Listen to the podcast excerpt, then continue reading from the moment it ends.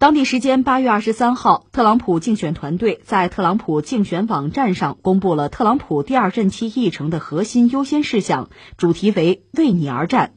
根据公布的议程概要，这些核心优先事项共分为十个主题，分别为就业、根除新冠、结束我们对中国的依赖。医保、教育、排干沼泽、保卫警察、终结非法移民并保护美国工人、为未来而创新、美国优先外交政策。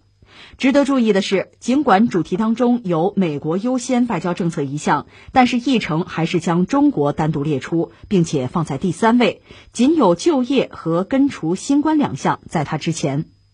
那关于结束我们对中国的依赖这一主题，议程列出了一些要点，其中包括从中国带回一百万个制造业工作岗位，为从中国带回工作岗位的公司提供税收减免，对将制造业务带回美国的基础产业实行百分百的费用减免，业务外包给中国的公司不会获得联邦合同等。有个词儿，我们昨天就在提什么脱钩啊，中美脱钩啊，什么平行世界，昨天就在提，今天看来又得提，对吧？只不过这次就是美国方面，特朗普这个团队已经把他们的算是官宣啊拿出来了，里面中国专门是一个相应的一个话题，一句话就是要减少对中国的依赖啊，但这个。你看你怎么理解吧？比如说，现在美国嚷嚷的也要复产复工，还要复学，对吧？你要复学，学生要上课，在很大程度上是网课，就远程教学。算了算，差六百万台笔记本，这个以往好办，找中国买嘛。现在不是有什么实体清单了，不大好找中国买了啊。这现在要减少对中国的依赖，六百万台笔记本，你说你怎么办啊？顺便说一句，我查了一下，就中国方面海关刚刚也给了一个数据。是海关总署的一个数据，说七月份稀土出口一千六百二十吨啊，同比是降了百分之六十九点一，接近百分之七十了。我不知道这算不算脱钩，是不是美国人期待的？因为我们都知道中美之间联系，特别是经贸联系很紧啊。以前中美贸易叫做压舱石，现在这块石头据说压不住了。那你说要脱钩，呃，双方联系本来很紧嘛。既然是脱钩，你有你的脱法，我有我的脱法。你不能说只按照你的想法去拖，对吧？所以出现这样一个局面，也不让人觉得奇怪。谁难受谁知道吧？不说这个了啊。呃，既然我们谈到今天这个话题，我觉得有几个关键词。第一个关键词是什么呢？还是美国大选。现在特朗普也好啊，拜登也好，都是在各自的党派，就是共和党、民主党，都是已然成为确定啊总统的这个竞选者。拜登那边很神气啊！记者问他：“你这身体行不行？”特朗普说：“你身体不行，我干八年没问题啊！”这话都说出来了。那民主党方面呢？我们看了一下，他也是所谓的官宣哈，居然连一个中国都不再说了。他倒没有敢公然的否认哈一个中国，但是把这话删掉了。哎，这非常耐人寻味。从这个角度讲，即使拜登上台，中美关系会怎么样也不好说。那至于特朗普这边呢，公开的说法，这不是官宣吗？是减少对中国的依赖。另外，他在其他的美国媒体也曾经讲过，大意就是说，中美之间这关系啊，如果中国不听啊，不听我们的，我就考虑和中国脱钩，还是说脱钩。当然，我们也知道，一方面所说的这一切呢，和美国目前的大选有关，竞选的双方呢争相撂狠话，对中国表明态度，这是为了选票。当然，另一方面，我们也看到，在对中国的这个态度上吧。既是，美国的决策层啊，共和党、民主党，其实是有一定的共识的。这用中国话叫什么呀？叫放弃幻想，准备战斗。这个幻想呢，你幻想给特朗普也好，给拜登也好，其实都不现实。那关于大选这个关键词，除了刚才我们讲的，还有两点可说。一点是什么呢？可能很多朋友会好奇，哎，谁能赢啊？是拜登是特朗普啊？这谁知道？十一月份自然会知道。但是呢，有些人急于现在就知道。比如我前两天看新闻挺逗，日本东京电视台跑到中国来，跑到浙江，你说去义乌吗？不是有个所谓义乌指数吗？话说四年前就是美国大选，特朗普、希拉里在争。一般说来，哈，就美国人基本上也认为希拉里会赢。全球范围内，包括日本那安倍都压说特朗普啊就是个陪跑的，希拉里肯定能赢。那是一个标准的，就是美国政客、美国政治家的成长史嘛。特朗普确实就属于一个凑热闹的而已。但是没想到特朗普赢了，然后大家说什么呢？说义乌的小老板们在第一时间就判断特朗普能赢，为什么？就说美国竞选嘛。为了助选吧，会有大量的商品要购买，比如说这个印着标语的帽子啊，什么旗帜啊这类的东西。在义乌的小老板，那不是小商品市场吗？在他们那看来呢，哎，这支持特朗普的这方面的东西是非常多，而支持希拉里的相对少得多。所以老板们是这么判断说，哎，那看来民间支持特朗普的多哟，特朗普会赢哦，这叫做义乌指数哈。四年前一战而红，所以这次呢，呃，日本的东京电视台又跑到浙江去，他们倒没有去义乌，他们去的是永康，就专门生产这类东西的工厂，说看一看，哎，那谁谁啊，谁订的多呀？特朗普，如果从这个角度讲，是不是特朗普还会赢啊？还会连任呢？因为还是支持他的。我们看到相关的助选品生产比较火爆，支持拜登的就差很多。但是我要告诉你两条，一个是什么呢？拜登不一定在永康这下订单啊，他要去别的地方呢。中国有珠三角，有长三角啊，对吧？生产这种小商品，这不玩儿似的吗？所以你没有办法简单的就判断拜登他病的就少，就支持拜登的人就少，你没法做这个判断。另外还有一个是什么呢？即使当年就是义乌的小老板判断嘛，就是你看支持特朗普的人多啊，因为订货的多，这话也未必准。因为四年前实际上特朗普和希拉里啊。论得票，特朗普要比希拉里少二百八十万张，只不过呢，因为美国那个竞选制度嘛，赢家通吃嘛，最后是险胜过关，所以你很难就从义乌的那个小商品的买卖上就判断谁输谁赢，这是一个玩笑吧。但是我们要说，不管怎么讲，东京电视台去采访，他们的结论是：哦，支持特朗普的这个应援品啊，这个生产更火爆，这是一个。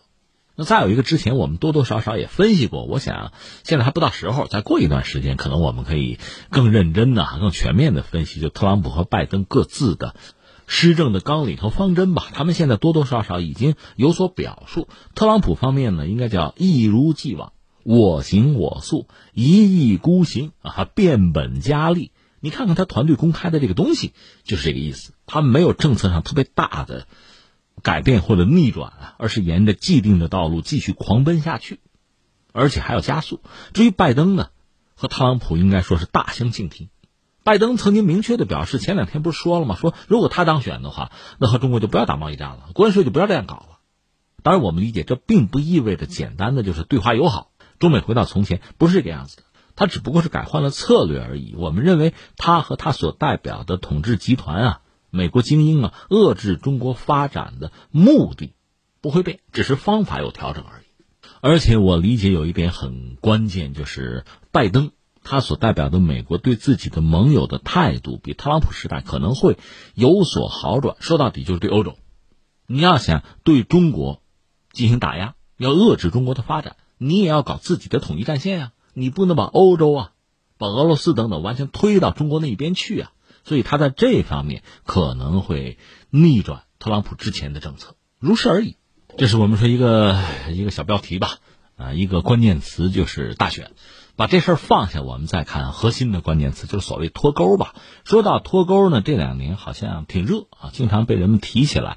呃，黄奇帆先生最近一篇文章呢，他归纳了一下。就说从去年的贸易摩擦到今年疫情之下脱钩热吧，具体脱钩内容他大概划了划了，列出来有十条，有点十面埋伏的意思哈。一个是贸易脱钩，再就是投资脱钩，还有资本市场脱钩、金融保险脱钩。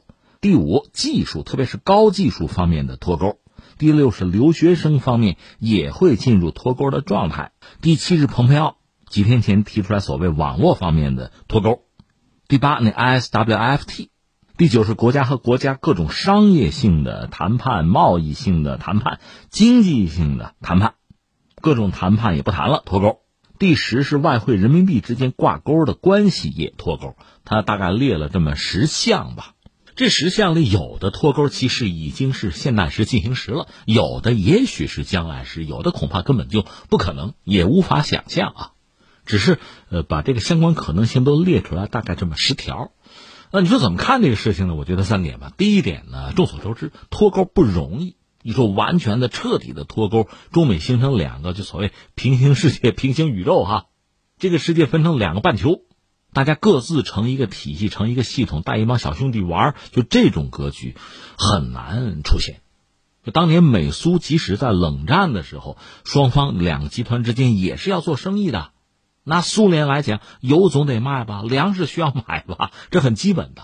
所以在那个时候，完全的脱钩都没有真正的实现。在今天，我们说中美之间确实因为贸易的原因吧，捆绑比较密切。如果脱钩的话，嗯，就举个简单的例子吧。昨天我们讲 TikTok 告美国人，告美国政府，就说打这一场官司，你说得多长时间？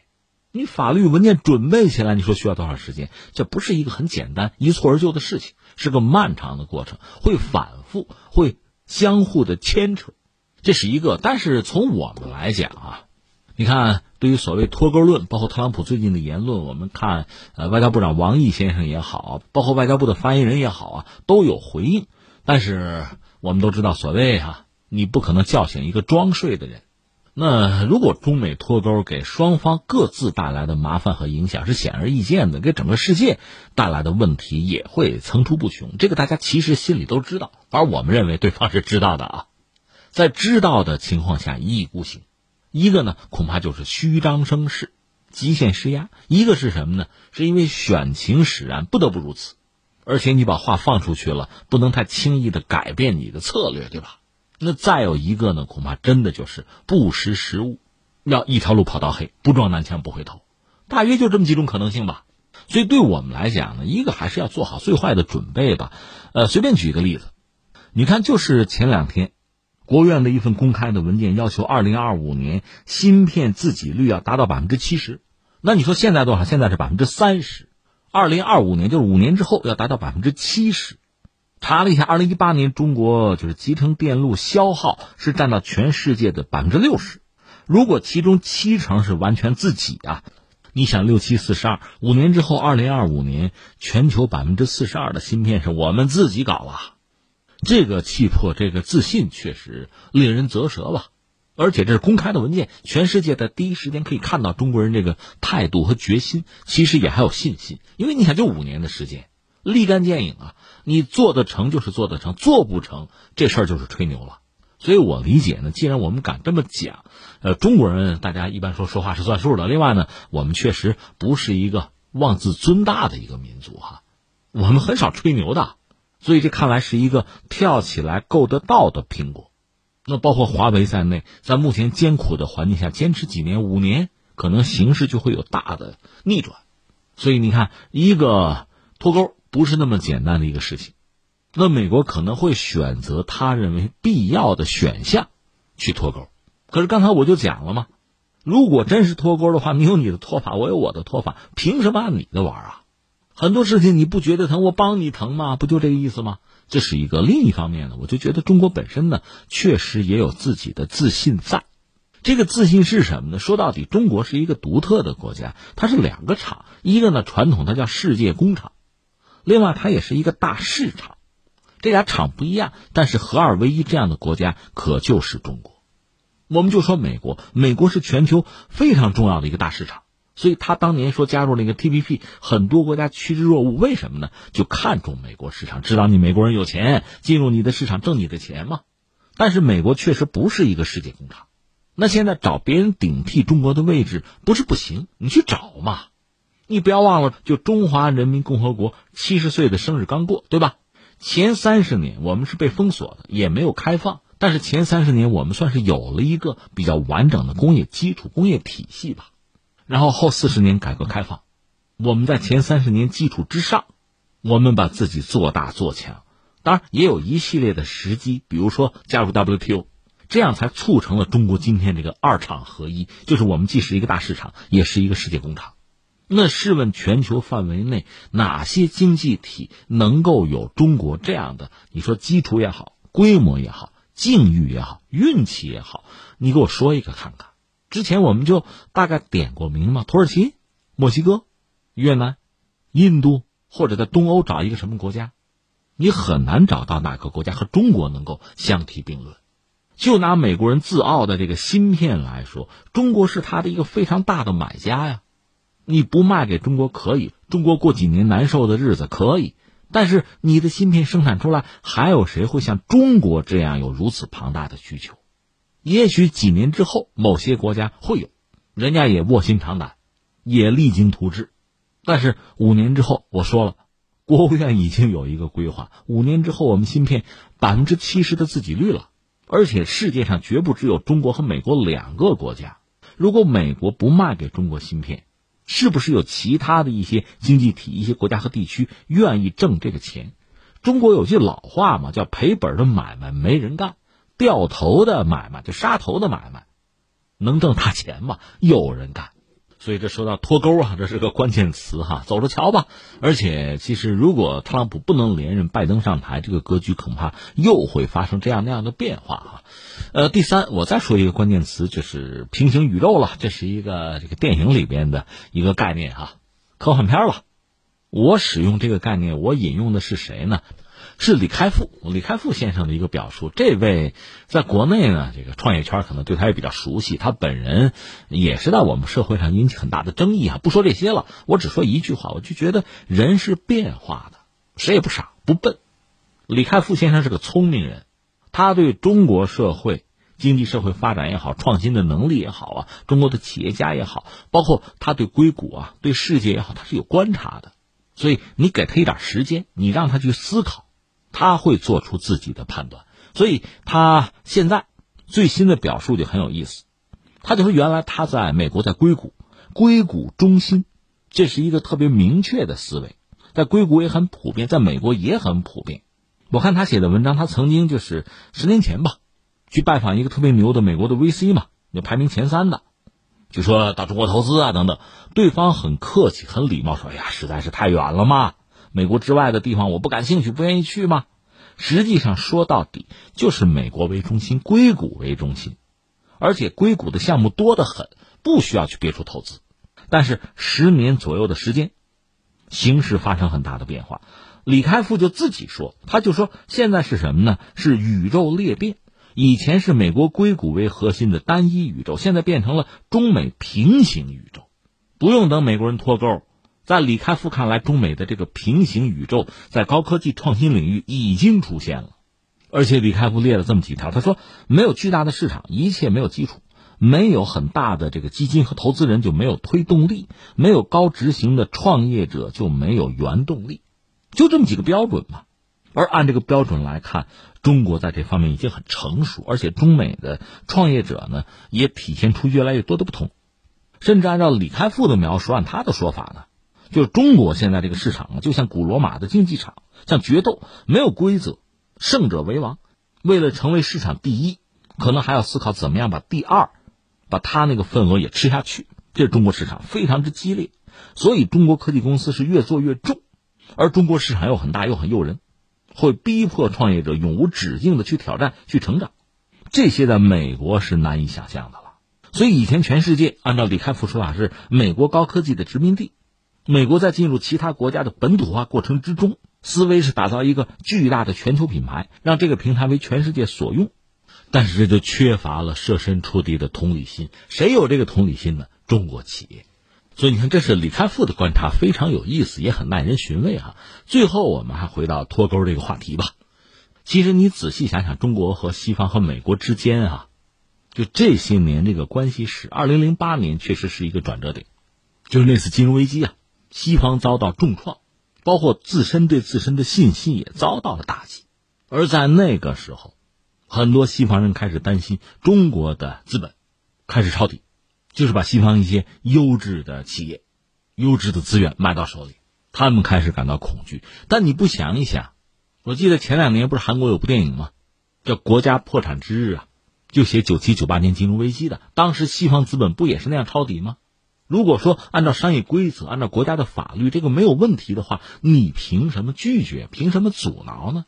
而现在我们看到，美国是一个典型的代表嘛。特朗普政府不但逼迫 TikTok 自卖自身，甚至还要抽成呢。这哪还有什么法律或者市场规则可言呢？这是一种赤裸裸的背叛呐！而在目前双方这样一个状态下，如果真的所谓脱钩，真的搞所谓的平行世界、平行宇宙的话，美国也许能够拉自己核心的朋友圈，就五眼联盟，或者加上欧洲，就传统西方世界，形成一个圈子、一个秩序、一个体制。关键是我不认为他的这个圈子很稳固，因为你不能够为自己的盟友提供最好的产品、最好的服务了。而且你的规则、你的秩序如果不能够代表和兼容未来的话，你会让大家误入歧途的。昨天我们聊到俄罗斯，他选择和华为合作，和中国合作搞五 G 嘛，他别无选择。在这个世界上，很多国家是被逼迫着别无选择了。而美国作为一个压力的施加者，那个逼迫者本身，最终你又能得到什么？得到多少呢？正如王毅先生所言，那就是个飞去来气啊！你把它扔出去，最后它依然会飞回来，伤及你自身的。